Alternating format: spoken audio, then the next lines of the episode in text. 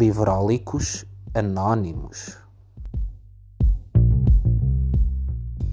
Olá, eu sou o João, sou um livrólico. Olá, eu sou a Bárbara, sou uma livrólica. Queridos amigos, estamos aqui hoje com a Bárbara Bulhosa e tenho que dizer que é um enorme prazer para mim falar com, com a Bárbara, porque tenho uma imensa admiração pelo, pelo seu trabalho como editora, e a Tinta da China é, sem dúvida, para mim uma referência e é a minha editora, apesar de eu não ter nenhuma participação, antes que as pessoas pensem ah, que o João é acionista da Tinta da China, não, não sou, mas de coração certamente serei, porque é de facto a editora com, em que eu mais me identifico e que olho para o vosso catálogo e trazia um de cada para casa se pudesse. Que bom, que bom, que bom. e portanto é o sinal do, de um trabalho bem, muito bem feito. Uh, a Bárbara é, é fundador, uma das fundadoras e uhum. editora uhum. da, da Tinta da China, como já perceberam, uh, e vamos aqui falar um bocadinho sobre todo o percurso da Bárbara, toda a aventura que tem sido a, a Tinta da China, e de certeza que vai ser uma conversa muito, muito interessante. Um, e começava por lhe perguntar, Bárbara, como é que nasceu esta relação com os livros? A, a relação com, com, os livros é, é muito antiga. Uh, quando eu era miúda, uh, adolescente, uh, para já em, em, casa dos meus pais sempre houve muitos livros, os meus pais liam muito. o meu padrasto lia sempre um policial daqueles pequeninos do vampiro antes de dormir. um, e, e, e eles, eles liam muito, portanto, sempre, sempre tivemos muito, muito contacto. Um, e depois, durante a adolescência, quando eu tinha 14, 15 anos, o, o, dinheiro que eu recebia era para ir à feira do livro, comprar livros para mim. Eu, eu, eu desde muito cedo quis ter a minha estante, os meus livros. E, e portanto, uh, uh, para além de, de, ser uma. Eu, quando era criança, não era uma grande leitora, o meu irmão lia muito mais do que eu, porque assim era completamente viciado, estava sempre, sempre a ler. Eu não, eu era mais de rua, era mais de.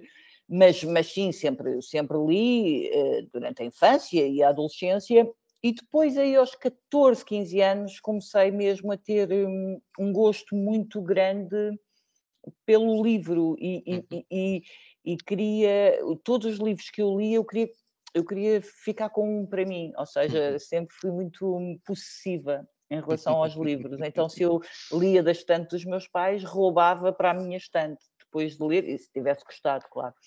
Claro. Uh, e pronto, portanto, é uma, é uma relação uh, que eu nunca pensei muito nisso. Uh, quer dizer, mas lembro-me de ser miúda, que se, quando era criança brincava com o meu irmão aos livreiros, Uh, uh, vendíamos livros, eu, eu, eu, é que vendia os livros e marcava preços nos livros, portanto, epá, não, já lhe estava no sangue. Epá, não sei, não sei, mas, mas realmente é, é, um objeto que, com o qual eu, eu sempre tive uma grande ligação afetiva. Uhum. Sim. E aos 14 anos ouvi dizer que já tinha lido O Açul de Ninho Norte, do Bukowski, que é um livro muito pouco recomendável para crianças. Portanto, já havia aí um lado desafiante e de, de querer uh, ultrapassar as normas e, e, testar os limites, não? Não, é que isso era mais. É, é, sim, sim, tem um bocadinho. Eh, era um livro proibido. Era um livro Uh, tal como os meus pais não nos queriam deixar ver o carteiro toca sempre duas vezes, ou o caçador, enfim, há assim uns filmes que, que os meus pais achavam que eram muito violentos para nós, uh, e, e, havia uns livros, não é? E, e o de Nenhum Norte foi um daqueles livros que nós rapidamente percebemos uh, que era proibido, então fomos de férias para a casa dos meus avós e levámos o Açul de um Norte e o, a Vida Sexual de Robinson Crusoe. Okay. eram, eram dois livros que nós sabíamos que não deveríamos estar a ler e, portanto, levámos de casa dos meus pais e fomos de férias para o campo uh, deliciados, eu e o meu irmão, a ler. Foi um verão quente, digamos ah, assim. sim, sim, sim, sim, sim, E houve outros livros que tenham marcado a sua adolescência?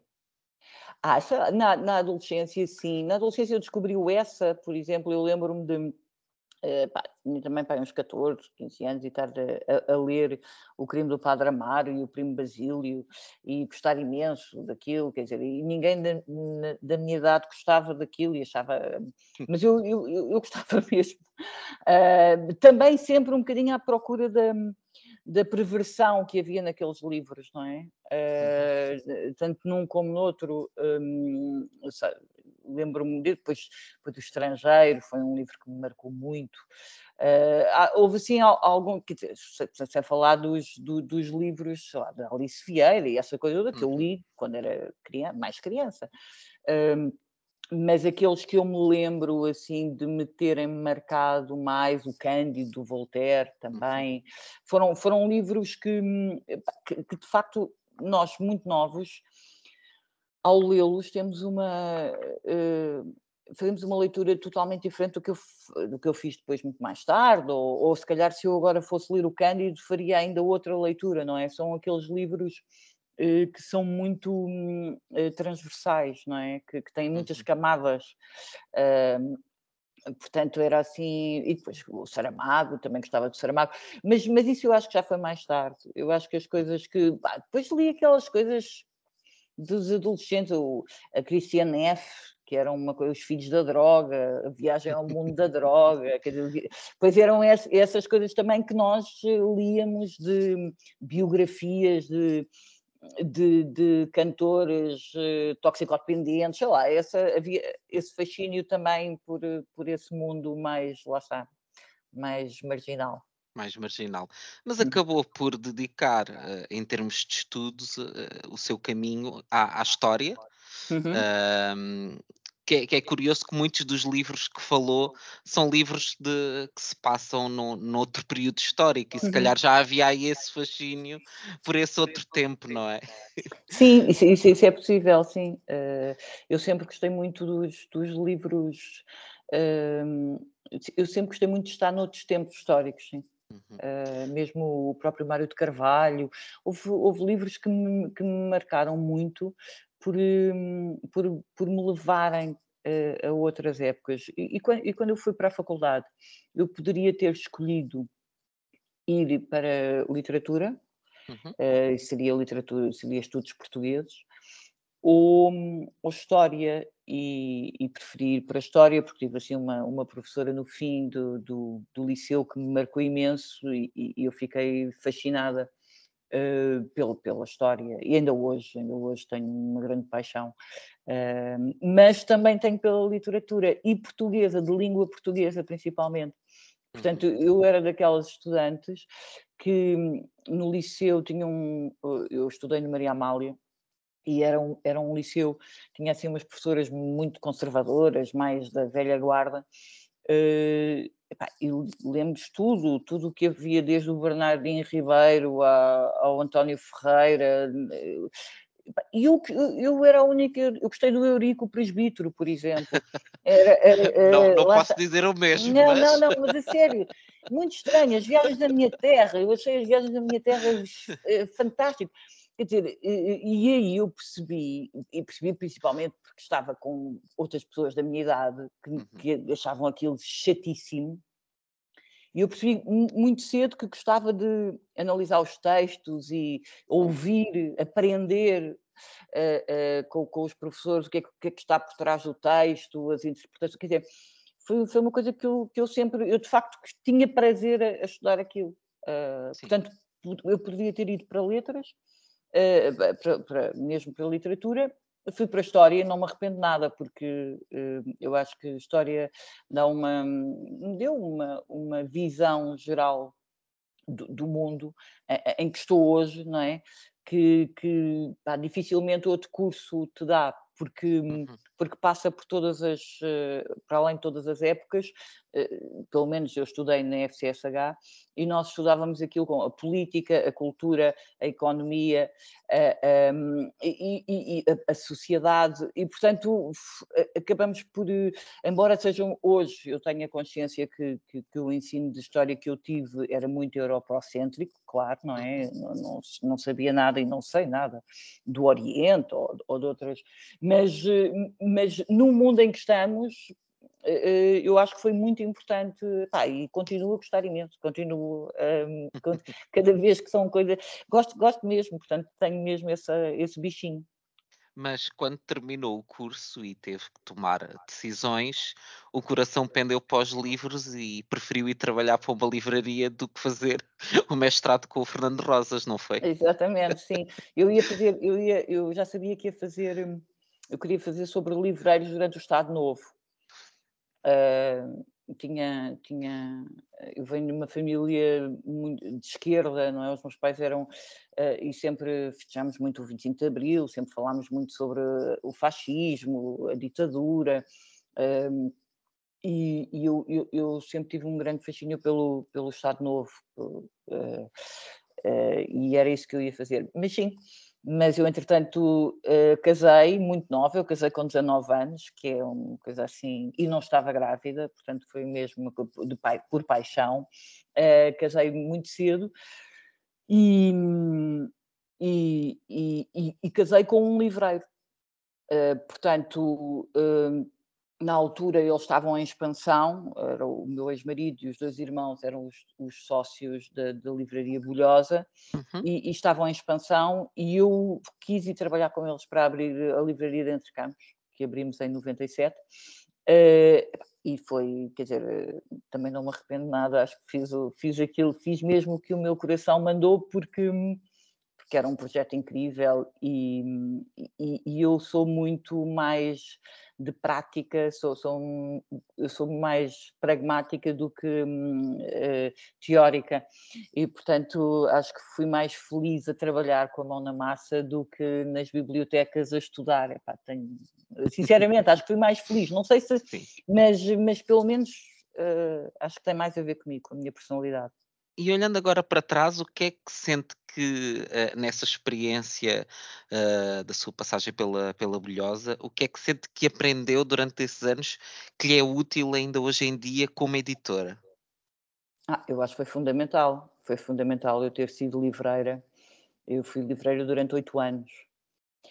Uh, há, um, há, um, há um grande, há uma grande, há um muro grande entre tradicionalmente entre os editores e os livreiros, quer dizer, nem é tradicionalmente, porque tradicionalmente os editores eram livreiros, mas pronto, quando eu, quando eu comecei a trabalhar, havia um bocado, os livreiros eram, uh, uh, nós não, não havia um grande diálogo com os editores e, e e normalmente os livreiros eram um bocado maltratados pelos, pelos editores. São tipos que não sabem, não têm uh, skills intelectuais, não, não têm qualquer coisa. Portanto, era, havia, havia, havia muito essa, esse estigma. E, e, e eu acho mesmo que, é, que, para além de considerar que ser livreiro é uma profissão epá, com uma enorme dignidade e interesse, ou seja, eu adorei ser livreira, uh, porque nós podemos mexer diretamente com os clientes, porque nós temos ali os, estamos com os livros e podemos aconselhá-los e podemos destacá-los e podemos sei lá, temos tudo, ao contrário de um editor que tem muito menos matéria, não é? muito menos material para trabalhar, um livreiro pode ter tudo, e nós na Bolhosa eh, importávamos muito, eu tinha, sei lá, fizemos apostas como ter o Pirandello em italiano, ou, e, e aquilo vendia, era assim, uh, fazer assim apostas mais arrojadas, uhum. uh, e fazer montras temáticas, e, e, e, depois e as pessoas aderiam, portanto eu, eu acho que uh, ser livreira foi fundamental para perceber várias coisas do mercado que muitas vezes os editores, como, como, tem, como há esse hiato, eh, uhum. não há esse diálogo entre as pessoas que nos compram os livros, as pessoas que vendem, eh, que, que, que leem os nossos livros e, e, nós que estamos nos nossos gabinetes a pensar o que é que eu vou inventar agora. Uh, eu, eu, é, é, fundamental o, o, uhum. livreiro, porque o livreiro faz essa ponte, não é? Uhum. Uh, e portanto, para mim, eu acho que foi fundamental para ter noção do que, é era o mercado, do que é que existia, do que é que vende, eh, de, para fazer escolhas de, do género, eu isto não quero fazer, uhum. uh, apesar de saber que vende, eu não sei trabalhar isto. Quer dizer, eu, eu sou, sou, o tipo de editora que sei claramente quais são as minhas limitações e há, há, há, há muito, muitas áreas que eu seria péssima, percebe? Não, não, porque eu não, eu não gosto daquilo, eu não, não sinto, não, não sinto, e, e, não, e, e, isso, quando isso acontece, a coisa não funciona, não, não flui, não é? Uh, uh, portanto, em termos de, de, de mercado, e, perceber outra coisa que eu acho que é os editores, há muitos editores e, e, há, e há, livros para todos os gostos e há uh, público para todos os gostos. Uhum. Uh, mas nem todos os editores trabalham bem, ou seja, nem todos os editores das mais variadas áreas trabalham uhum. bem. E, e, e isso, uh, quando se está numa livraria e se vê e se recebe os livros todos, todos os dias recebemos as novidades, isso é, é, é, muito perceptível. Portanto, eu tive noção cedo que para fazer uma editora, queria fazer uma editora que fosse que se distinguisse das outras, uhum. em termos gráficos, primeiro. Primeiro, em termos de imagem, na altura, quando nós começámos, há 18 anos, Uh, os livros todos tinham capas com bancos de imagens, eram todos uhum. comprados à Getty, uh, eram todos. Uh, e portanto, eu aí quis logo, vamos fazer ilustração, não vamos, não, não quero fazer fotografia, quer dizer, eu hoje tenho muitos livros com fotografias nas capas, mas. Mas ver uma imagem distinta, um grande, uma grande aposta nos materiais, Uhum. que também é um custo mais elevado para o, para o editor, como é óbvio, não é? Mas que eu achei que poderia ser uma coisa que nos distinguisse. Uh, e depois, em termos do que, é que, o que é que pode fazer falta no mercado, eu acho que as coisas nunca não fazem falta, não é? Mas nós criamos, criamos essa. Uh, uh, criamos esse, essa falta. Essa falta, quando, sim. Quando, quando criamos determinado tipo de produtos e percebemos que, de facto, pode haver público para elas. E aí o que eu descobri na, na, nas livrarias, na livraria, no trabalho que fiz na livraria, foi que a qualidade pode vender. Ou seja, nós não precisamos de baixar a fasquia e de fazer coisas muito fáceis e coisas muito com os pés e, e tudo muito barato e não sei o quê, para, para vender. Uh, e, e, e, portanto, eu acho que essas foram as duas grandes lições que eu trouxe da, da, da minha uhum. experiência enquanto livreiro. Foi a qualidade vende e o, o rigor e, o, e, e a, o investimento no livro vale a pena, eh, Sim. enquanto objeto. Enquanto objeto. Enquanto eu objeto, acho que esse, é um elemento identitário da, da, da Tita da China e que também muito deve à Vera Tavares, não é? Que desde claro. o início claro, criou claro, todo o conceito à volta dos livros e acabou por criar uma marca, porque nós eh, há um impacto logo visual. Nós, quando vemos uhum. um livro da tinta da China, mesmo que não conheçamos o autor ou o título, nós sabemos que aquele livro é da tinta claro, da China. Claro, claro. E isso, é... tem a ver com o design da Vera. Claro, claro tem a ver com o design que é da Vera. marcante, claro. E hum, Uh, o que lhe perguntava era, hum, eh, de início, o primeiro livro que vocês publicaram foi do, do Rui Tavares, um, e a Bárbara já referiu que, que acha que, que a Tita da China vem muito uh, dar voz a uma nova geração de escritores que não estava publicado. Um, e o que lhe perguntava era, passados estes anos todos, continuam a haver esses autores que não têm espaço para publicar e que encontram na tinta da China esse espaço? Tem havido essa renovação geracional? É um bocadinho uma provocação. É, é uma boa pergunta, é uma boa pergunta, porque eu, não, eu na altura, repare, eu na altura pensava nisso assim porque eu não tinha autores, não é? Eu tinha, eu, eu tinha que criar uma editora, eu queria criar uma editora, mas não tinha autores. Eu não podia roubar autores, eu não tinha dinheiro, não, não, não podia competir com o mercado internacional, eh, eh, eh, ou seja, não ia comprar as grandes traduções e coincidiu, nós, nós publicámos o primeiro livro em 2005, coincidiu com o auge dos blogs. Os blogs, pá, tínhamos blogs ótimos, com, com, com, tipos bestiais a escreverem. E eu li aquilo, eu era uma das, das grandes leitoras de blogs. E, portanto, foi, foi convidar o Rui Tavares, foi uma coisa óbvia, eh, o João Pedro Jorge, que tinha outro, o, o Esplanar, o Pedro Mexia, que tinha, acho que era o Dicionário do Diabo na altura. Ou seja, esses, esses autores que eram da nossa geração, que não eram conhecidos, que tinham acabado de sair da faculdade também, ou estavam ainda muito, ainda era tudo muito pueril, não é? Em termos profissionais para eles. Um, foi, foi um bocadinho. Fui buscar esses porque, porque era, olha, é são uma série de coincidências, não é? Depois também tem a ver com isso. Eu trabalho muito com história, com vários várias pessoas que foram minhas professoras, meus colegas, uh, uh, ou seja, depois tudo se vai uh, desencadeando naturalmente.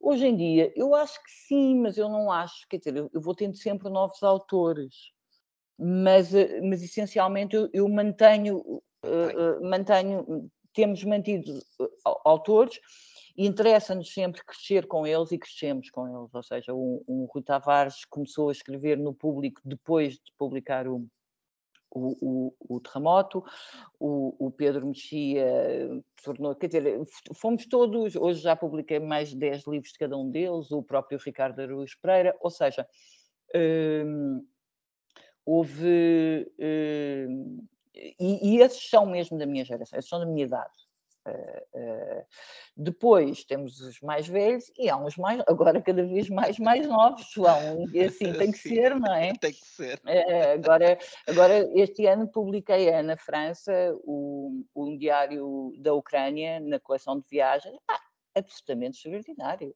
Uh, que, e, portanto, eu, ela é muito mais nova do que eu e é o primeiro livro dela, portanto uhum isso continua sempre a acontecer, só que já não é em massa, porque, entretanto, já nós não somos assim tão grandes, capital, claro, claro, claro, claro.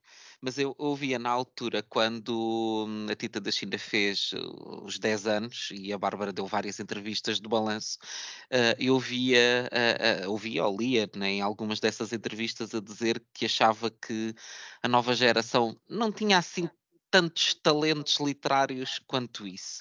Uh, passados 10 anos, mantém essa opinião, tem uma visão mais otimista? O que é que sente sobre a literatura portuguesa, já que disse que, que um, uma das âncoras da, da, tinta da China é, é a literatura portuguesa, não é? Sim. E agora também muita brasileira nos últimos Sim, anos. Sim, eu é? quando digo literatura uh, portuguesa, digo em, em, língua portuguesa. Em língua é? portuguesa, ok. Ou seja, eu, eu abarco uhum. uh, o Brasil uh, nisso, publicamos muitos brasileiros.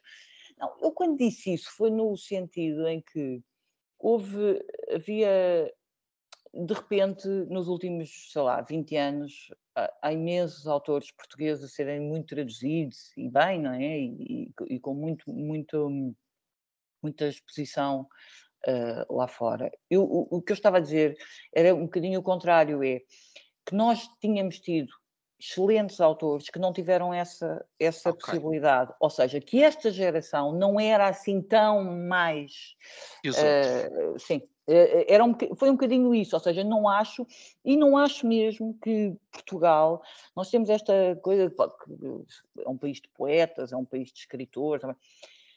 Eu, eu, francamente não acho que seja assim tão excepcional, mas, mas isso não é não é, não é por, por achar que são fracos, ou uhum. só acho é que não há aqui uma geração neste momento assim excepcional. Epá, como acontece muito poucas vezes na história dos vários países. Ou seja, uhum. Eh, vem, é, é, muitas vezes é circunstancial.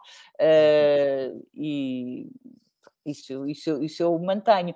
Uh, agora, há sempre novos autores muito interessantes, claro, claro que sim. Uh, agora, não é enquanto grupo, percebe? Se pensar assim, autores como, por exemplo, uma Hélia Correia, que eu não sei que traduções é que terá, mas sei que a Agostina quase não tem traduções. Ou seja, há, há, o próprio Eduardo Lourenço, o Herberto, epá, são, são, quer dizer, houve uh, vultos da cultura portuguesa que não tiveram eh, a repercussão no uhum. estrangeiro, uhum. que eu acho que, que, que, era merecida pela qualidade do trabalho deles. E, e, há outros agora que, por ser tudo mais fácil, mais fácil, sim, porque é tudo tem mais, mais fácil, acesso, sim, sim, tem mais é acesso, diferente. Sim. É, é, isso eu acho que não. A única questão que eu ponho é não, não quer dizer que tenham mais qualidade, é só isso. Certo. Que haja uma geração com mais qualidade. Mas já que falou da Agostina, e é, mais à frente falaremos sobre o Brasil, mas é uma questão interessante, porque de facto, uh, eu como pessoa que, que, que, leu Agostina, algumas obras e que tem experiências diferentes com diferentes livros, de facto eu acho a Agostina uh, uma autora muito difícil de vender a outros países, porque eu uhum. digo, há uma, uma noção de Portugalidade, de um certo Portugal rural e, e quase feudal, que é muito nossa e mesmo se nota na linguagem, na caracterização dos personagens, que eu acho que é muito difícil passar culturalmente para outros países. E perguntava-lhe, já que a Bárbara teve a experiência de levar a Agostina para o Brasil, como é que sentiu que foi essa aceitação da obra da Agostina no Brasil? Bem, eu também não, não, também não arrisquei assim tanto, João. Eu, eu, eu levei um livro de viagens da Agostina. Uh, eu, eu, eu, acho que, que, a Agostina é das pessoas que melhor escreve em língua portuguesa, ponto. Ou seja, é, é absolutamente extraordinária a forma como ela escreve, o que não quer dizer que, ela, que não seja difícil, claro que sim. Uhum. Mas isso é como muitos dos grandes autores em, em todo lado. Não, isso não, não pode ser um. Não, não, não pode ser um defeito, não é? Uhum, digo eu. Claro. Um, mas este livro que eu, que eu levei da, da Agostina, O Breviário do Brasil, é um, é um livro mais de viagens sobre o Brasil. E, pá, correu lindamente, quer dizer, escutou e, e, e, a crítica foi ótima e as pessoas não, não conheciam. Uh, portanto, é, é eu, eu, fiquei espantadíssima quando percebi no Brasil que eu estava, eu estava numa praça que se chama, no Leblon, que se chama Antero de Quental e perguntei: este Antero de Quental é o nosso Antero de Quental? Porque eu nunca tinha visto nenhum livro do Antero de Quental no, nas livrarias brasileiras e eu frequentava Sim. muito. E eles disseram: hum, deve ser, não sabemos quem. Eu, será? Vocês têm outro. Eu achei aquilo bizarro. E depois publiquei As Causas da Decadência, do Antero, lá que quis uh, levar, e aliás, muita da vossa estratégia de autores que, que, levaram para o Brasil, não só, mas, mas grande parte foram sobretudo autores que não estavam publicados no uhum. Brasil uhum. e que quiseram de facto, um bocado como, como a Bárbara dizia há bocado, quase que uh, resolver essa lacuna do mercado, não é? É, sim, porque nós estávamos, tínhamos posicionamento para isso, não é? Nós fomos para o Brasil, eh, os primeiros autores que publicámos, eh, publicámos o Retorno, da Dulce Maria Cardoso, publicámos o Ricardo Araújo Pereira, Alexandre Lucas Coelho, eh, alguns autores do nosso catálogo, mas depois começámos a perceber-nos que outros que não eram do nosso catálogo em Portugal não estavam no Brasil, como o Herberto Helder, a Agostina, o, o Eduardo Lourenço, o próprio Eduardo Lourenço.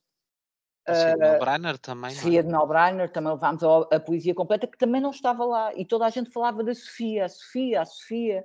Ou seja, mas era um nome, não é? Uh, e, e, portanto, achámos que de facto íamos preencher uma lacuna. E acho que preenchemos, ou seja, que, que, que, que, que esses livros tiveram impacto uh, na, na, no Brasil uhum. uh, que justificou este investimento, sim. Uh, por falar em, em grandes aventuras, uh, ouvia dizer que uh, tinha cometido uma grande loucura logo no início com uma pequena história do mundo do Gombrich, que tinha pago 10 mil euros à, à, cabeça para ter os direitos do livro e que foi uma grande loucura porque foi logo no início da, da editora. e, e perguntava-lhe que outras loucuras cometeu e de quais se arrepende e quais foram bem sucedidas. Bem, essa, essa, essa foi ótima, essa foi um, foi um grande investimento, mas eu lembro-me quando isso aconteceu, é assim, isto, é, isto vale um carro, como é que é possível? Mas pronto, foi, foi esse, eh, mas, mas, mas, mas foi um bom investimento, até porque é um dos livros que eu continuo a gostar mais que fiz. Um, a, a coleção do Ricardo Araújo Pereira, a coleção de humor, a forma como aqueles livros são impressos, uh, aquilo é caríssimo.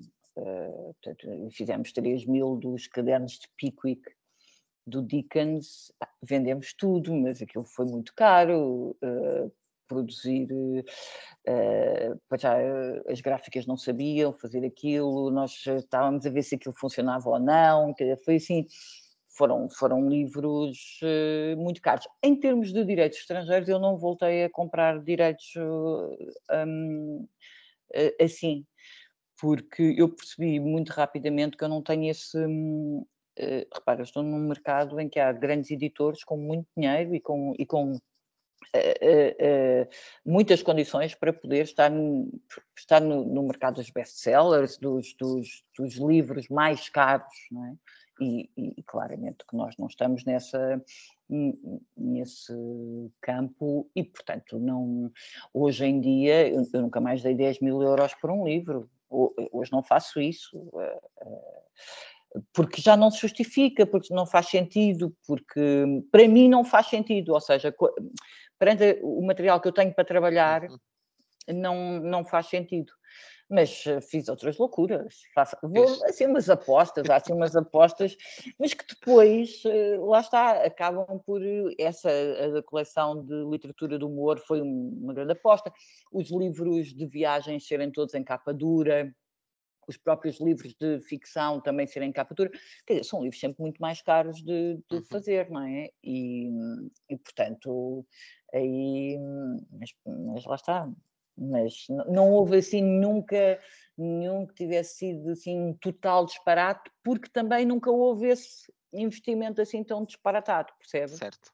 Certo. Eu tenho aqui um que imagino que seja uma dessas loucuras, que é ah, sim, a claro. caixa da Orfeu, da, sim, dos sim, 100 anos da Orfeu, que uh, foi cara de comprar para mim, imagino para vocês tenha sido Não, também muito esse, cara de produzir. Mas, sim, sim, mas esse, esse teve apoio da fundação, da EDP, ah, acho que okay. tinha uma fundação... Tem, tem, tem, tem, uh, Fundação EDP. Aqui. Exatamente, portanto, se fosse sozinha não, não, não, não, não dava, conseguia. era impossível, é impossível. Há, há várias coisas que nós fazemos que, é, que seria impossível, porque de facto não temos mercado que consiga pagar o valor, porque os livros não, não são caros por acaso, os livros, hum. há, há mesmo um grande investimento nos livros, não é? Tanto autores, todas as pessoas trabalham na pré-impressão e depois a produção do, do livro, não é? O papel. Uhum. E, portanto, uh, uh, há vários projetos que só é possível existirem uh, com apoios, sim. Uh, mas uh, a vida de editor é feita de, de, também de alguma sorte, não é? De sabedoria, mas também de alguma sorte muita, e, de algo, e de muito azar às vezes, não é?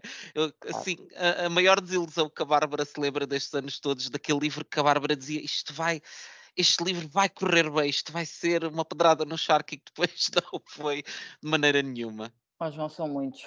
São, são muitos. muitos. São muitos. Até lhe posso dizer, assim, eu eh, quando quando vejo as listas de devoluções da distribuidora, ou quando vou, eu quando estou muito entusiasmada, vou de propósito ao armazém da tinta da China. É, é é para, trazer, para se trazer à terra, não é? É, é, porque no meu caso, como eu sou a gestora financeira e a editora, tenho aqui alguns problemas de. de... Tem que negociar consigo própria, não é? Comigo, não é? E sou um bocadinho bipolar. Ou seja, tenho aquelas, tenho fases em que estou excitadíssima e isto vai ser ótimo e vai correr tudo bem, outras alturas que digo isto é agora, é agora que vamos acabar. Portanto, eu não tenho nunca, eu nunca tenho a, a convicção de que pá, isto está feito, isto vai correr muito bem, porque agora eu não tenho mesmo essa convicção, eu acho que as coisas podem correr mal uh, de um dia para o outro e, e e, e, era aquilo que estava a dizer, há, há, um fator de sorte também, não é? Para além de muito trabalho e de muito hum. empenho, também há um fator de sorte, pá, que, eu acho que, que, que, no meu caso, eu sinto mesmo que houve várias coisas e que eu tive sorte. Uh, uh, agora, quando vou lá a esse armazém, epá, é exatamente para isso, para olhar para aquelas pilhas de livros e pensar, mas porquê que eu fiz esta tiragem? E porquê, que exagero, mas que onde é que estava? Onde, como é que é possível? E isso é bom porque isso é a realidade a dizer-te. Olha, vai com calma, porque há muitos livros que nós não percebemos porque é que não vendem. Uhum. Como há uns livros que vendem, e eu também não percebo muito bem porquê. Os fatores são muitos. Há um autor que é um dos meus autores preferidos uh, que publico, que é o Raul Cabré. Uhum. É um autor catalão. Uh, do que estou a ler agora. Ah, é? sim, sim. Está, está a ler qual? O Consumidos pelo Fogo. Ah, o Consumidos pelo Fogo. O, o meu preferido é As Vozes do Rio Pamano. Um, sobre a Guerra Civil, depois fiz também o Eu Confesso. Pá, são livros absolutamente extraordinários, tanto o, o, o Pamano como. Aquilo, é, aquilo é, é tudo bom. Depois o senhor veio cá teve excelente crítica nos jornais, cinco estrelas, todos os jornais, veio cá, e, cá não vende. E no, em França vende 200 mil, em Espanha vende 200 mil, e cá vendeu mil, percebe? Assim, porquê que este livro falha aqui? Eu não faço ideia. Eh, eu não consigo, não, eu não consigo entender. Eh, depois há outros, pá, que nós achamos, hum, isto, ok, fazemos mil, mil e quinhentos, e de repente não, tem, temos que estar a reimprimir, temos que, por exemplo, o, o Esquerda e Direita do Rui Tavares é um livro que eu já vou para aí na oitava edição. Uh, está sempre a vender. E quando publicámos, achámos importante, que era um, era um livro importante para, para uh, principalmente para as camadas mais jovens, pessoal perceber, uh, faz ali um bocado a contextualização histórica de como surgiu a esquerda e a direita no Parlamento, enfim, tem ali uma série mas eu nunca achei que fosse para vender 8, 8 ou 10 mil livros, percebe? Nem uhum. pensar. Uh, portanto, há assim umas coisas que nos acontecem. Essas são as boas. as boas, que venham mais boas, não é? Exato, exatamente. um projeto muito ambicioso foi, sem dúvida, uh, o da Granta, um, que a Tita da China trouxe para Portugal. Um, como é que surgiu esta, esta oportunidade e esta vontade de publicar a, a Granta em Portugal? Bem, a oportunidade eh, surgiu. Eu, eu fui ao Brasil em 2012, uh, eh, fui à Filipe, eu acho que fui com a Dulce Maria Cardoso, uh, e, com o retorno lá, e, e, estava a ser lançado lá uh, a Granta, os 20 melhores jovens brasileiros, era uma coisa assim. E, e, e, portanto, eu assisti a esse lançamento, conheci várias pessoas que, estavam, que tinham participado nesse número, e conheci o John Freeman, que era o editor da Granta na altura. E, epá, e tive uma lata descomunal, disse-lhe, caras no lançamento, disse-lhe: Olha, dei-lhe o catálogo da tinta da China, da altura, de Portugal, claro, e disse-lhe: Eu sou editora para publicar a Granta em Portugal. Uh, e, e, e, ele achou, e ele ficou, gostou imenso do nosso catálogo. E, e, e, pronto, e depois foi fácil, porque depois foi entrar em, em, Nessa altura eles estavam em expansão, estavam a fazer novas. A Granta estava a sair em vários países. Uhum. Uh, e, e, portanto nós fomos, fomos um, um deles. Portanto, uh, e manteve-se a granta brasileira e a granta portuguesa e depois a granta brasileira com a Objetiva foi comprada, era, era publicada pela Objetiva no Brasil, eu acho que ela foi comprada, já não sei por quem, um, eles deixaram de publicar a Granta e nessa altura eu fui falar com a dona da Granta, que é uma inglesa, e disse-lhe, eu quero fazer a Granta em língua portuguesa, para Portugal e para o Brasil, com textos uh, sempre originais de portugueses e brasileiros e africanos, desde que sejam em língua portuguesa. Uh, e pá, eles alinharam e tem sido um projeto que me tem dado imenso uso, porque, porque de facto é uma daquelas concretizações de uma ideia que eu há muitos anos luto por ela, que é a língua portuguesa ser lida em Portugal e no Brasil, tal qual como é escrita no, nesses dois países. Uh, uhum. E, e portanto, é um, é um, é um projeto que, que eu de facto tenho um carinho muito grande pela, pela Granta, porque eh, eu acho que nós, quanto mais cedo nos lermos uns aos outros, mais fácil se torna tudo.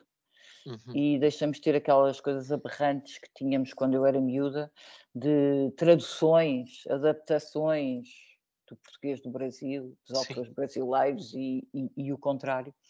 uhum. uh, que, que, me parece que cada vez faz menos sentido e neste momento acho que já não há autores que, que aceitem ser uh, adaptados tanto em Portugal como no Brasil, mas durante muitos anos foi assim, foi a prática corrente. Não é?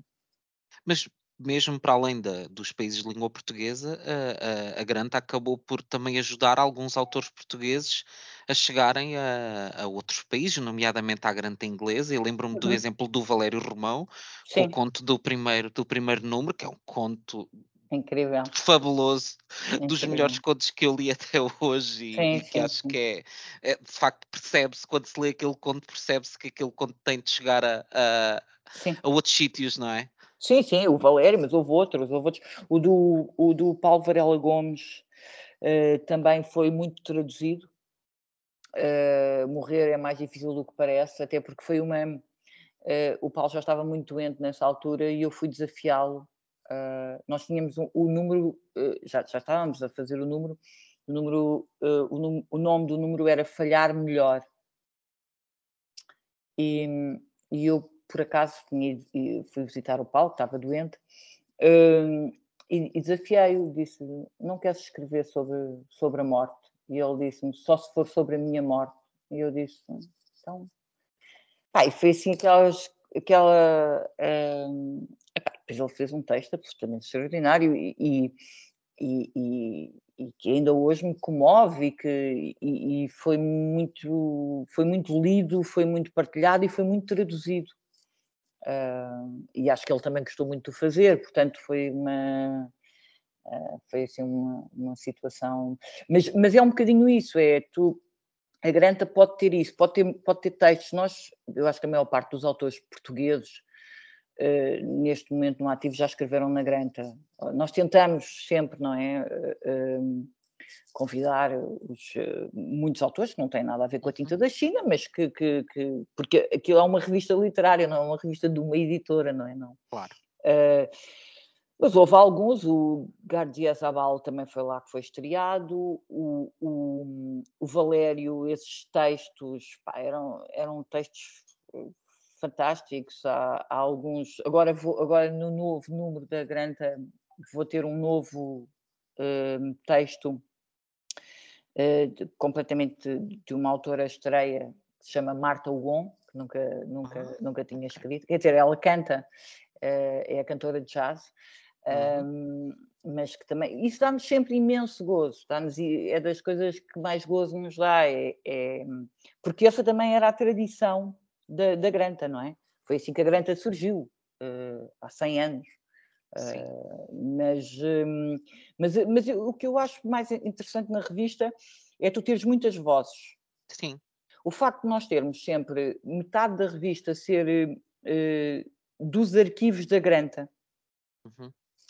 e depois a outra metade serem novos textos, são textos sempre têm que ser, a condição é serem inéditos. Uh, e, e, depois temos ainda os portfólios eh, fotográficos uh, também inéditos. Eu acho que, que, que, que, dá uma. Não sei, eu, eu, eu, pessoalmente eu gosto sempre muito de ler, quando, quando vou lendo, não é? mas, mas, mas gosto sempre de, de pensar que, que há essa, que há essa comunicação, que, que são textos que não têm nada a ver uns com os outros, pessoas não têm nada a ver umas com as outras, tons completamente diferentes, mas estão ali eh, presentes e isso, é um, isso interessa-me. E eu, para mim, como leitor, até digo, e a quem nos ouvir que, que não conhece a Granta, acho que é uma excelente forma de descobrir novos escritores, que muitas vezes uhum. pensamos, olha, tenho curiosidade de ler alguma coisa, mas depois olhamos para um romance e pensamos, hum, não sei se, se me apetece embarcar logo uhum. assim, e, e a Granta é uma oportunidade de conhecer a voz e o estilo daquele escritor e depois despertar esse interesse e ir conhecer mais. Sim, sim. Portanto, no caso do Valério Romão, comigo foi claríssimo, porque a primeira vez que eu li o Valério Romão foi no Conto da Granta. Ou seja, aliás, era, era o, o, o, Carlos Vaz Marcos, era o diretor na altura, e ele convidou o Valério, e acho que o Valério lhe enviou quatro contos e nós pensámos, quatro contos não dá, não podemos publicar quatro contos. é, e, e, eu li esses quatro contos, que depois ele mais tarde publicou no Da Família, acho que é assim que se chama. Sim, sim, sim. E, e, epá, eu, eu aí fui ler os outros, ele já tinha publicado e eu fui ler imediatamente, porque pensei, quem é esta voz, quem é este tipo? Eh, portanto, eh, tem essa, tem essa, pode ter essa. Nós nunca sabemos. Eu acho que a grande vantagem de um livro, e neste caso esta revista, que é, é basicamente um livro, não é? É que, em princípio, nós não destruímos livros. Em princípio, ninguém deita fora livros. Nós nunca sabemos onde é que um livro pode parar. Uhum. Uh, os livros que nos chegam às mãos, às vezes, pá, têm décadas, vêm de, de, têm centenas, quer dizer, não. E isso eu acho que é, que é, é uma das, das uh, é uma das, das, coisas que mais me fascina no livro, no objeto do livro, é nunca sabemos até onde é que ele vai. E, e é quanto tempo é que ele dura? E quanto tempo é que ele dura, exatamente. E é sempre uma porta aberta para, uhum. para outros universos, não é?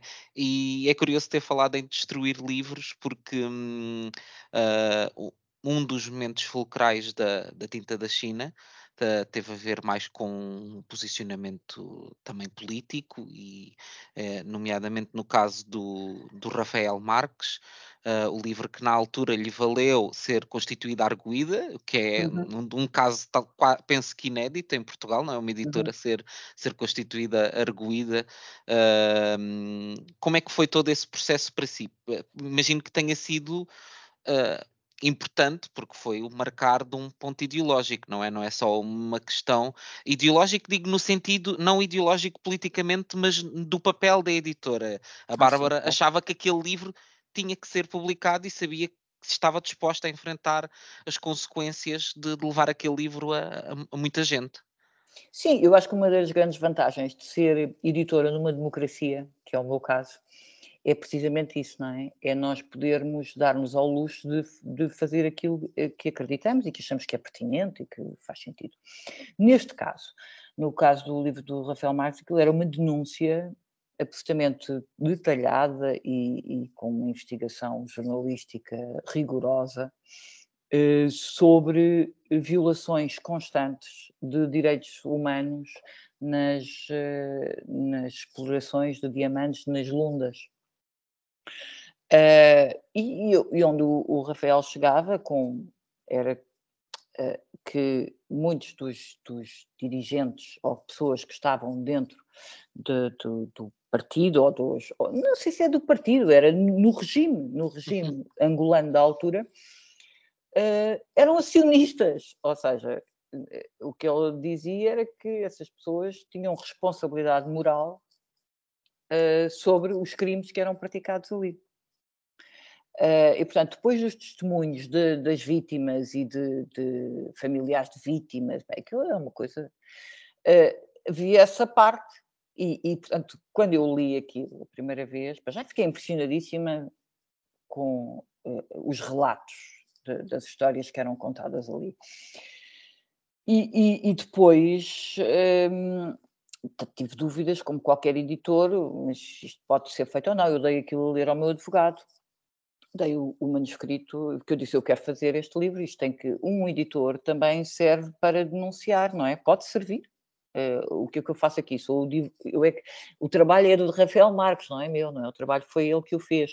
Mas ter alguém que, que está disposto a atravessar-se para o, o divulgar, uh, para ele era fundamental, porque senão ele também não saía da sua gaveta, não é? Uhum. Uh, e portanto, para mim foi uma questão de, uma, de, de convicção absoluta que estava, que, que estava a fazer o, o, o, correto, que estava a fazer o que, o que devia ser feito. Um, e portanto, depois, quando, quando, quando surgem as ameaças e o processo, Uh, epá, eu defendi, claro. Eu defenderia sempre, eu defenderia sempre qualquer autor que eu publique, não é? Porque uh, eu acho que isto tem a ver com uma leal, com lealdade e com uh, editar um livro com um autor é um trabalho de equipa, não é? Uhum. um editor não serve só para pôr uma capa e pôr o livro lá fora. Eu, eu pelo menos, não sinto que sirva para isso. Eu envolvo-me com o trabalho dos meus autores e, e, e de alguma maneira, assim que pomos o selo da tinta da China, de alguma forma eu estou a comprometer-me com, uhum. com, com, com, pelo menos com a seriedade. Não quer dizer que eu concordo com tudo o que está dentro de todos os livros que publico, isso é óbvio que não. Claro. Eh, porque senão então isso seria uma coisa, isso eu faria uma coisa para amigos, não é? E a Tinta da China não é, não é uma editora para amigos, nem concordo com, com é óbvio que não. Mas epá, tenho que ter pelo menos a convicção de defender as pessoas que, que, que também apostaram em mim e, e, não as deixar eh, na mão. Eh, e portanto, eu, nesse caso, epá, foi tudo um bocadinho bizarro, não é? Mas, mas eu, eu, eu não. Eu tenho, tenho, tenho muito orgulho em ter feito o Diamantes de Sangue. Infelizmente, depois, ainda para mais com esse processo, aquilo disparou as vendas. E depois, quando o Rafael Marques estava a ser processado em Angola, uh, eu decidi pôr o livro em. Uh, uh, não sei como é que se diz. Disponibilizou online, não foi? Sim, disponibilizei sim, sim. o livro online no meu site. E foi incrível, nós tivemos, assim, na primeira semana de julgamento do Rafael, 100 mil pessoas tinham, tinham descarregado e, portanto, foi uma forma de mandar para Angola o, o livro e as pessoas perceberem o que, porque é que ele estava a ser julgado. Quer dizer, foi, portanto, eu deixei de o publicar por isso, porque a partir do momento em que o disponibilizei, está, está, está hoje. Eu e o Rafael, o Rafael fizemos os dois isso, portanto, prescindimos dos direitos de autor. Hoje é um livro de do acesso mundo. aberto. uh, nas, nas uh, últimas apostas da, da, Tinta da China, que já é uma aposta que, que, tem um ano, é o Clube Tinta da China. E é, é interessante porque a, a, editora já tinha, para mim, quase um feeling de, de clube, porque parece que quem gosta muito da tinta da China vai acompanhando e vai partilhando. Já havia um bocadinho esse espírito de comunhão, mas que depois foi uh, convertido em algo palpável. Uh, como é que surgiu a ideia deste clube? Surgiu do Brasil, ou seja, quando foi no, no durante a pandemia, uh, houve, como sabe, venderam-se muito mais livros online, não é? Uhum. E, no, e no Brasil uh, começaram a surgir uma série de clubes de leitura uh, e eu pensei, eu às tantas pensei, nós temos que fazer aqui qualquer coisa, temos que nos reinventar, que é, um, é, um, é uma das nossas preocupações aqui na editora, constante, é, nós temos que nos reinventar sempre. Temos que estar sempre a, a pensar, a tentar, não podemos uh, sentar-nos uh, e, e, o clube. E eu, eu pensei, tá, vamos tentar fazer um clube. Eu acho que hum, já temos uma marca que, que as pessoas confiam, porque uhum. depois era aquela coisa, ah, mas vai já livros às pessoas, as pessoas já estão a comprar um livro que não sabem o que é, e, e, e portanto isso as pessoas ficam desconfiadas, porque há, há vários tipos de clubes. Sim. Há clubes que têm o livro e que as pessoas já sabem qual, quais são os livros que vão sair uhum. e nós decidimos brincar, fazer uma coisa de surpresa. Uh, eh, fazer, uh, escolher livros uh, que pá, a, nossa, a nossa expectativa é que surpreendam sempre as pessoas, que não, sejam, não seja sempre o mesmo tipo de, de livro, seja uhum. sempre igual. Sim.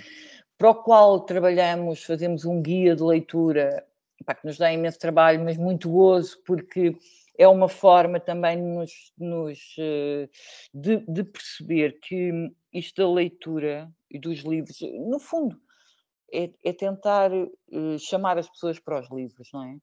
É com, tanta, com tanta concorrência com que, com que estamos hoje, um, ehm, é, é, difícil. Uh, e, portanto, às vezes temos que um, nos correr de alguns mecanismos. Uhum. Uh, e, e, lá está, e o clube é uma forma de criar uma comunidade à volta da editora. Sim mas que, epá, que ponha as pessoas, eu só de pensar que algumas que, que, as pessoas recebem ao mesmo tempo, no mesmo dia, aquela caixa e que uhum. epá, isso é, é uma e depois muitas vezes nos, nos agradecem e gostam tem, tem, sido, tem sido uma experiência muito Claro que nós não acertamos sempre, e às vezes eu falo com as pessoas e as pessoas, ah, não, deste aqui, este não gostei muito. Claro, nós nunca vamos conseguir agradar claro. toda a gente, isso é óbvio. Sim, sim, sim, sim. É, é, mas, mas é tentar, eh, por exemplo, quando fizemos poesia, pusemos o Drummond, Uhum. E a poesia, não podes pôr poesia no, no clube. Isso foi aqui uma das reuniões internas. E, pá, poesia não. E eu disse, pá, é Drummond. Vamos, vamos. Mas é medo, não é? É medo. Porque há, há, sempre estes mitos, não é? De. Uh, a poesia não sei o quê, a poesia não vende, os livros espanhóis não vendem, os livros brasileiros não vendem, os, sei lá, isto dá para tudo, isto, esta, esta, conversa uh, de, das generalizações dá para tudo. Claro. E portanto, nós fomos fazendo apostas e temos estado a fazer apostas e é sempre. É sempre, é sempre muito divertido para nós que estamos deste lado, mas tem sido muito satisfatório a, a opinião das pessoas que, que aderiram ao clube Uh, pá, tem, tem, as reações têm sido muito boas e, e, a maior parte tem renovado, portanto, isso quer dizer que estamos a fazer. É um bom sinal. Eu acho que sim, eu acho que, eu acho que podia ser maior, eu acho que o clube podia ser maior, ou seja, podia haver mais gente, mas eu isso também não, não, sei, não sei dar esse não sei dar esse passo, não, não, não sei como é que se faz. Uh, portanto, eu acho que é só continuando a fazer um bom trabalho e, e, e depois o passo-a-palavra e as pessoas é, é um bocadinho como, como nós nunca tivemos dinheiro para investir em publicidade, em marketing direto.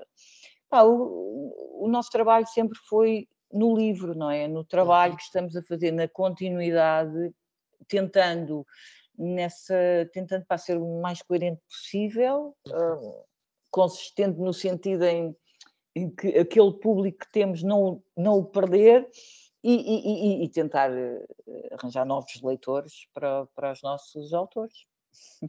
Eu, pela minha experiência, e que subscrevo o, o clube desde, desde o início, não sei se tenho o cartão número 1, um, mas deve se calhar ah, ter é? o dos 20 primeiros. Uh, acho que uma coisa que me cativa no, no, no, no vosso clube, para já acho que o, a questão do, do valor por aquilo que temos é, é muito, muito compensatório, não é? Porque eu tinha uma subscrição pagava 14 euros por mês e receber uma edição vossa belíssima, quando nós sabemos que o preço de livros de mercado é bastante mais alto, e não só vir o livro, como virem todos os extras, o guia, o postal, vir ainda um brinde, portanto, tudo isso acho que dá, dá imenso valor, dá a sensação de que por aquele dinheiro se tem imensa coisa em troca. E depois eu acho que para mim nunca se pôs essa questão do ai, será que eu vou gostar ou, ou, ou não dos livros? Porque lá está, como, como eu sempre confiei no vosso critério de escolha. Eu digo, eu posso depois não gostar profundamente de o ler, mas eu ia querer lê-lo. Portanto, é. tenho pelo menos curiosidade. Obviamente que não podemos determinar depois se a pessoa vai gostar ou não, porque claro. isso é muito, é muito variável, não é?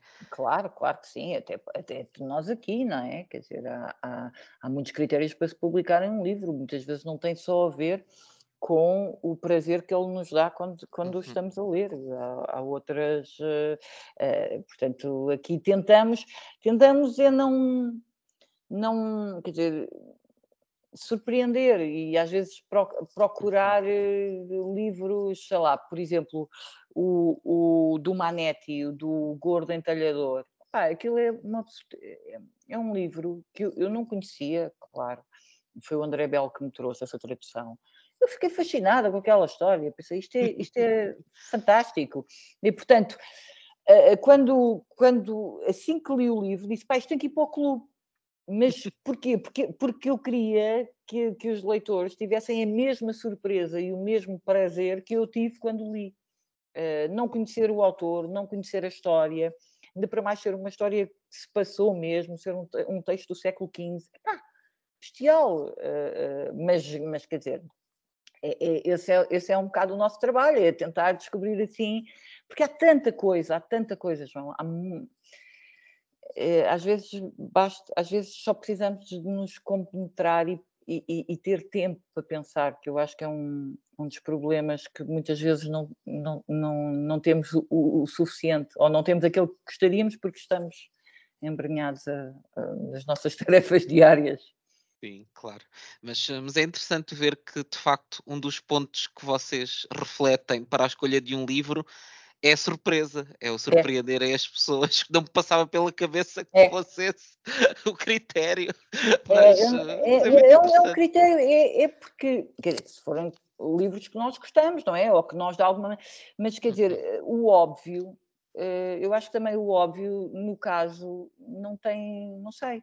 Eu, eu, como gosto muito de ser surpreendida, Sim, acho que também tem a ver com isso, não é? De, de gostar também de surpreender os outros. sim, Agora claro. pode, eh, po- pode ser, as pessoas podem achar aquilo horrível, isto é horroroso. Pronto, ok. Isso aí, isso aí já, já, já eu, eh, mais, mais do que empenho não posso dar. Claro. Porquê é que não tem havido mais livros de, de mulheres no, no clube? Há alguma razão especial? Tem sido uma coincidência? Eu nunca penso muito nisso. Não, não, não, mas também não penso nisso em relação à editora. Se, ca- se calhar é por sermos uma editora quase só de mulheres, não é? Como nós somos quase só mulheres aqui a trabalhar. Eh, não, mas não, não tem. Eh, tem. Tem a ver, aliás, agora eu sei que eu sei que, que proximamente haverá de mulheres, Ok. mas, mas, mas não, há, me- há menos. Nós trabalhamos também com mais homens do que com mulheres. O nosso Uhum. catálogo tem mais. Mas, mas eu, pá, para mim, francamente, não, não tem sido um critério, nunca foi um critério de trabalho. Hum, Uhum. eh, portanto, eu, eu- eu publico os livros porque gosto deles ou não, não, não- mas não, não é por discriminação. Ah, Ou isso, pelo claro, menos, isso ou pelo menos conscientemente não é. Isso seria muito estranho que fosse, não é? Mas é, se calhar é isso, se calhar é um equilíbrio, como é uma equipa maioritariamente muito feminina, Uhum. se calhar é isso, não, não sei. Para compensar, não é? Mas, mas não, mas de facto, como eu, por exemplo, quando penso na tinta da China, penso muito em autoras mulheres, Uhum. penso muito na Susana Moreira Marques, na, na, na Teresa Portanto, Veiga, na Dulce, a na Dulce, Alexandra Lucas Lucas Coelho. Coelho, Pensei exatamente. tantas mulheres, portanto, quando pensei no clube, pensei, ah, vem uma série de livros de, de mulheres e depois, É, por mas, mas coincidência, ainda não. é, pois, eu, é que eu, eu nunca, eu não, é, pois, lá está. Não, é- não é, lá está, não é um, um critério, não é o primeiro critério, ou seja, quando eu estou a pensar Certo. no clube, não estou a pensar, eh, vou pôr agora, como também, se me perguntarem, tem quantos estrangeiros e tem quantas traduções, tem- eu não Uhum. faço ideia. Quando tem brasileiros, tem.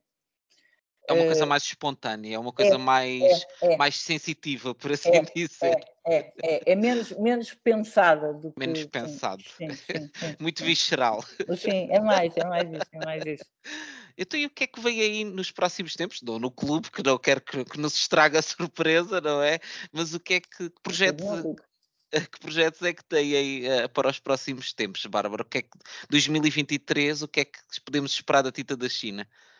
Bem, tenho, exemplo, temos várias coisas que me estão a dar imenso gozo fazer. Hum, Um, um desses livros é a reunião dos cartoons do João Belmanta. É uma reedição, eh, mas com, com cartoons até 92. Pá, tem todos os cartoons que saíram em jornais. É um, é um livro que, que, que- eu, eu acho o João Abel Manta assim um gênio daqueles, eh, daqueles tipos absolutamente brilhante. E, e- e- e lá está que na minha infância foi, foi, foi muito marcada eh, tanto pelos desenhos dele de- nas ruas, nos cartazes, nos autocolantes do MFA, do, daquela pós 25 de Abril, como eh, depois, eh, mais tarde. mas, portanto, é um, é um álbum que vamos fazer, que estamos a fazer, sai agora no 25 de Abril, do João Belmanta. Temos a, a Granta, o outro, o número 10 da Granta, Uhum. dedicado a, o tema é o outro, eh, e vamos ter eh, um texto, vamos ter textos assim só para, para, para além daquele da Marta Gon que eu já falei, vamos ter o Valério Romão, Teresa Veiga, Isabela Figueiredo nas, nos portugueses. Ah, e, e tem, temos dois portfólios fantásticos. A capa, de, a capa desta revista é uma das minhas preferidas, não sei se já já vi, já. É, é, linda, não é? Sim, é, sim, é sim, incrível. é muito bonita. É. Parece, que é, parece que é de propósito, parece que é um que, que, que é uma encenação para este, para este número. Um... A Teresa Veiga parece que ganhou uma nova vida desde que está na, na Quinta da China. Ah, ainda bem Tornou-se muito produtiva de repente, não é? Sim, sim. Pá, a Teresa Veiga é absolutamente extraordinária. É, é uma autora incrível. Uh, estou à espera do novo livro dela. Aliás, esse é, esse, é, esse é, o meu problema, estou sempre à espera que eles, que eles mandem livros. Um, vou, vou publicar o do Rui Castro, vamos publicar um livro que saiu no Brasil há muito pouco tempo, que se chama A Vida por Escrito, e é um, no fundo, é um ensaio em que ele explica os truques e como é que como é que se escreve uma biografia. Okay. Ou seja, Uh, é, um, é um livro pá, absolutamente delicioso, em que ele põe todas, ele expõe imenso todas as dúvidas que teve em todas as biografias que escreveu, porque é que faz umas, porque é que não faz as outras, porque é que conta muitas histórias. e é um, é um livro que eu acho que para qualquer pessoa que se interesse por, por, pelo género biografia, mesmo hum. pela escrita, não é? Porque há ali muitas coisas que são uh, que podem perfeitamente ser uh, relevantes para, para, para pessoas que se dedicam à escrita. Uh, vamos publicar agora em maio A Vida por Escrito do Rui Castro.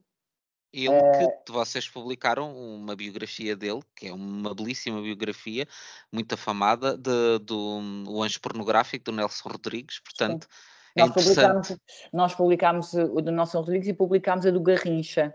Ok.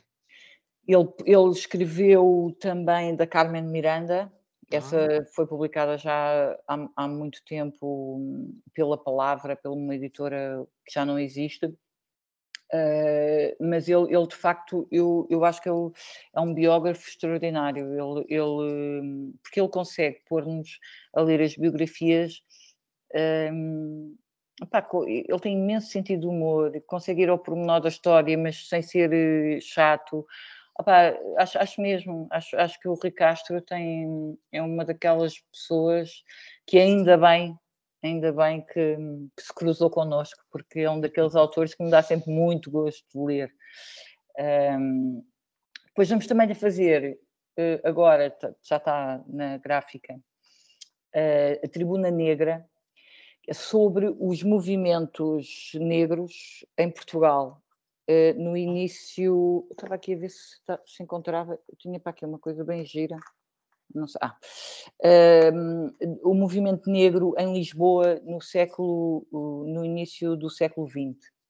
Houve muitas pessoas, houve, é, é uma realidade que eu, que eu desconhecia, soube alguma coisa dela através do livro que publiquei do Mário Domingos, o ano passado, Uh, mas aqui no caso são três académicos, a Cristina Roldão, o José Pereira e o Pedro Varela, que fizeram esta investigação sobre quem eram estas pessoas, onde é que elas se moviam, uh, porque havia um movimento negro uh, muito expressivo em Portugal no início do século XX, que depois portanto, durante a Primeira República, que depois, quando vem o Estado Novo, é dizimado.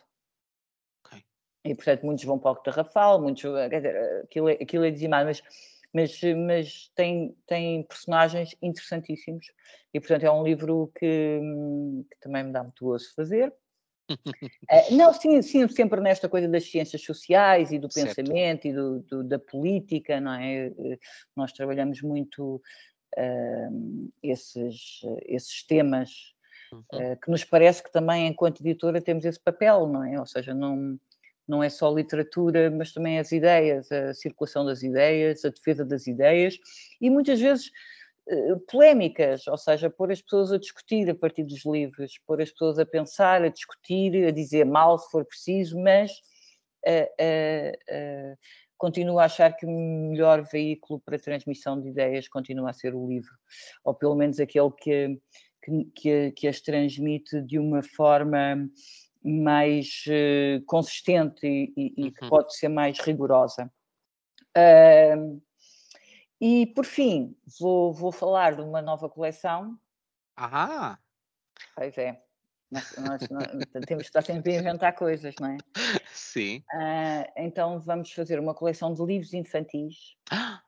Pois é. Uh, brasileiros. Ilustrados. Brasileiros. Clássicos brasileiros. Portanto, livros que nunca estiveram cá. Quer dizer, o, há um que já esteve. Atenção mas autores que são clássicos no Brasil, como o Ziraldo, Lígia Bojunga, Ana Maria Machado, Chico Buarque, bem, Chico Buarque uh, é o Chico Buarque, Monteiro Lobato, do sítio do Pica-Pau Amarelo, sim. que nós todos tivemos uh, uma infância cheia de tantas coisas que eu aprendi no sítio do Pica-Pau Amarelo um, sobre a mitologia, folclore brasileiro, quer dizer, eu achava que aquilo era universal, não sabia que aquilo era Sim. brasileiro, era uma coisa assim. Um, e portanto, vamos fazer essa, esta coleção que vai começar a sair já em maio. Uh, vamos ter também, nessa, nessa, coleção vamos ter também o Vinícius de Moraes, vamos ter uh, o Drummond, Carlos Drummond de Andrade, uh, ou seja, autores que há estes autores mais hum, que à partida grandes autores como o, o, o Drummond, uhum. não é? Mas ou um poeta como o, o Vinícius, uh, uh, mas também autores especializados em literatura infantil-juvenil. Ana okay. Maria Machado, Lígia Bojunga, uh, são, são Ruth Rocha, são, são autoras pá, incríveis, com uma produção incrível e que nós aqui não conhecemos. Portanto, hum, é uma, olha, é uma daquelas apostas. É uma daquelas apostas. E as ilustrações estão a ser feitas cá por vocês? Já vêm com, com o livro? Não, é, no caso, por exemplo, no caso do Monteiro Lobato, nós estamos a fazer uma edição de igual à de 47, portanto as, ah, okay. as ilustrações são, são as antigas. São as, as, originais. Okay. Mas de, o André Letrias fez para o, o Chapeuzinho Amarelo do Chico Buarque, o João Fazenda fez para a Bisabia Bisabel da Ana Maria Machado, e portanto estamos a chamar alguns, o do Ziraldo, o Flix já é ilustrado e o texto, as duas coisas são do Ziraldo, mas portanto estamos a fazer um misto. Aqui o, o, o essencial, e também é uma questão política, é que nós estamos a publicar estes livros em português do Brasil, exatamente uhum. como foram escritos. Claro. Eh, porque não só pela quantidade de crianças que estão a viver em Portugal neste momento, que são brasileiras, mas também para desmistificar esta coisa de quem é que tem a boa língua, não é? Quem é que fala uhum. corretamente. Uh, e, e, e, facilmente se percebe que uh, nós compreendemos perfeitamente, podemos não, não, conhecer esta ou aquela palavra, como não conhecemos aqui, não é? Isso é mas, uh, mas ainda para mais, hoje com os smartphones estamos à distância de um Google de, para, para saber, sendo que a maior parte das palavras até percebemos pelo sentido. Sim. Uh, e o que é essencial é mesmo esta, essa uh, afirmação da língua hum. portuguesa enquanto uma língua com várias vertentes, várias variáveis, e que quanto mais nos lemos uns aos outros, mais forte ela fica. E, portanto, é, é, um, bocadinho, é um bocadinho por aí. Essa notícia é. deixa-me tão feliz, Bárbara, porque eu, sério? eu sou super fã dos vossos livros infantis. A Bíblia de Loa é, acho que é uma obra de arte e também a, o, o Curupira, Curupira. Pirapora da, da Tatiana Salam Levy, que é, que é também maravilhoso. E eu com a Catarina, com quem eu costumo falar, eu dizia-lhe: Eu tenho tanta pena, porque é que vocês deixaram de publicar livros infantis? É, e agora. Por exemplo, esse da o Curupira Pirapora, que já é um livro, eu acho que publicámos em pai 2009, não sei, não sei, não, acho que é mais tarde. Deve ter sido para 2013, 2012, 2013.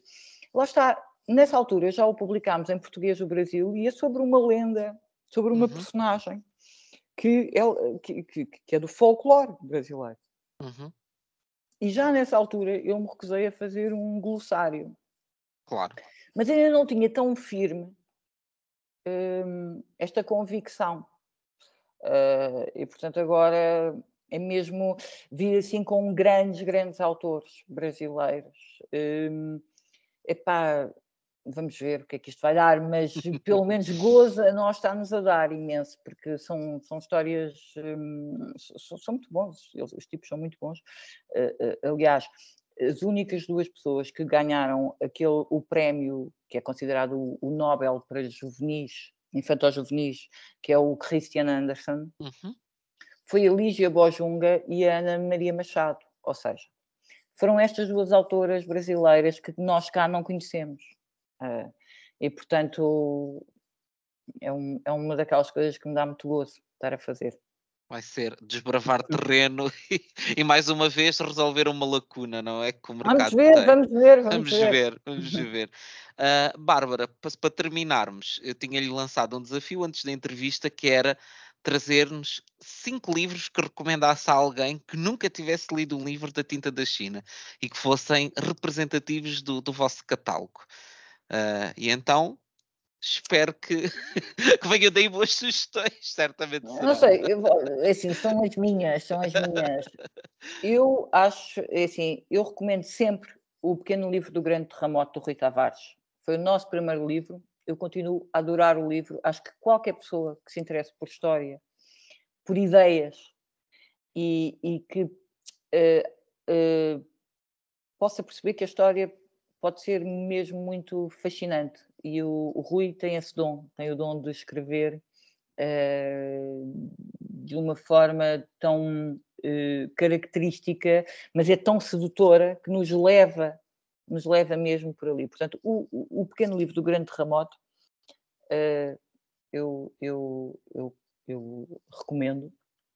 Recomendo o Retorno da Dulce Maria Cardoso uh, como livro de ficção. Uh, Dulce, eu considero que é uma das melhores ficcionistas de língua portuguesa. A Dulce Maria Cardoso é absolutamente extraordinária. Absolutamente extraordinária. Todos os livros dela são totalmente diferentes uns dos outros são todos diferentes e ela uh, é, é, é, não só o domínio da língua, mas a, a, forma como nos consegue envolver e nos consegue pôr a pensar e emocionar ao mesmo tempo, não é? Uhum. E, eu acho que, que isso também é, é raro e é, é, muito importante. O Retorno é uma bela história para quem nunca leu nenhum livro da Tinta da China.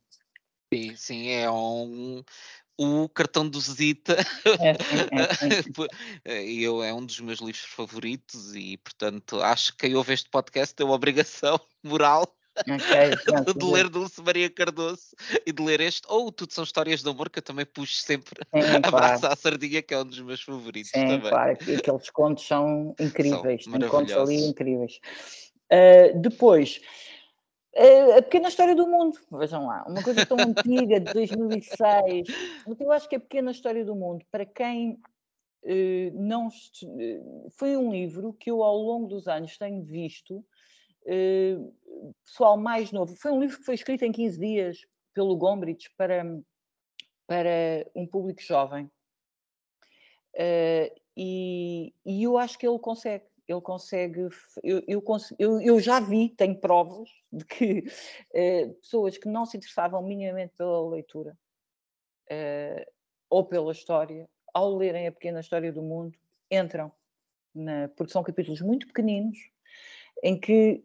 Eh, eu, e, e, que é interessante, e foi interessante para mim, que tinha estudado história, acho, acho que é interessante porque o Gombich lá está, também é um criativo como o Rui Tavares, e, e nesse sentido de ser, hum, uh, não é... É um, é um, ele, ele, tenta mesmo, ele tenta entrar e tenta uh, uh, seduzir, conseguir, contar a história de uma forma, às vezes histórias complicadíssimas, conceitos complicadíssimos, e, e, há uma capacidade de nos de, de arranjar imagens e metáforas que, que, que de facto uh, eu acho que se tivesse lido a pequena história do mundo quando era adolescente, acho que tinha ficado ainda mais fascinada pela história, no meu caso. E a Bárbara dizia em 2015 que já tinham vendido 20 mil exemplares deste sim, livro. Sim, sim, sim, sim, E hoje em dia, mais ainda. Mais, é? ele vende sempre. Estes, estes livros que, que, eu estou a dizer, eh, tanto o Terremoto como o Retorno, como a Pequena História do Mundo, vendem, eu reimprimo quase todos os anos, sim. São livros. Uh, Se calhar é por isso que eu estou a recomendar, mas não é porque quando dizem para quem nunca leu nada da Tinta da China, eu acho que são boas. Eh, eu poderia uhum. recomendar muito mais livros, mas hum, aqui é um bocadinho pensando num mundo, uhum. uh, pensando num público de, de, de, pessoas que não, não, não conheçam assim tão bem os livros ou não conheçam também o tipo de trabalho que nós fazemos. Depois tem um de viagens que, que também é absolutamente fascinante, chama-se Disse-me um Adivinho, é do ah. Tiziano Terzani. Eu ainda não li, mas tinha uma amiga que adorava esse livro e me estava sempre a dizer: tens que ler, tens que ler este livro. É um livro absolutamente fascinante de um, um jornalista que, hum, epá, que, que, vai. vai uh, há um, uh, alguém lhe diz que ele não pode andar avião num, Uh, e ele vai fazer uma viagem enorme enquanto repórter, uh, sempre sem andar de avião, porque acha que o avião vai cair, porque o, o avião onde, ele, onde era suposto ter ido caiu e, portanto, e, e, em cada sítio que vai, consulta um adivinho. E é fascinante, porque ele, ele é muito cético é muito engraçado. Ele é muito cético e diz que ele é tudo uma treta, mas ao mesmo tempo ele vai cedendo sempre. Que é lazai, lazai, não é? É maravilhoso.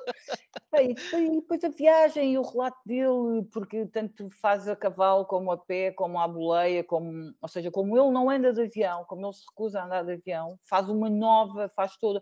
é um livro absolutamente. eu, eu recomendo mesmo. Eu não conheço ninguém que tenha pegado neste livro e que tenha dito: é pá, não, isto é chato. É mesmo, mesmo, mesmo muito interessante. E, e, e para, para, terminar, volto ao Cândido, que é outro também ah, de. Pronto, volto ao Cândido de Voltaire, porque para já a nossa edição tem ilustrações da Vera Tavares e tem a tradução do Rui Tavares. Mas eu acho que é um livro eh, também dos 7 aos 77, não é dos 7, mas podia ser dos 17 aos 77. É um livro com, com muitas camadas e que eu volto muitas vezes a ele. Volto muitas vezes ao Pangloss, volto, volto muitas vezes ao Cândido. Acho que hum, são é, duas personagens que, hum, epá, que nos dizem, continuam a dizer-nos imenso e muito, muito rápido, muito facilmente nos lembramos deles.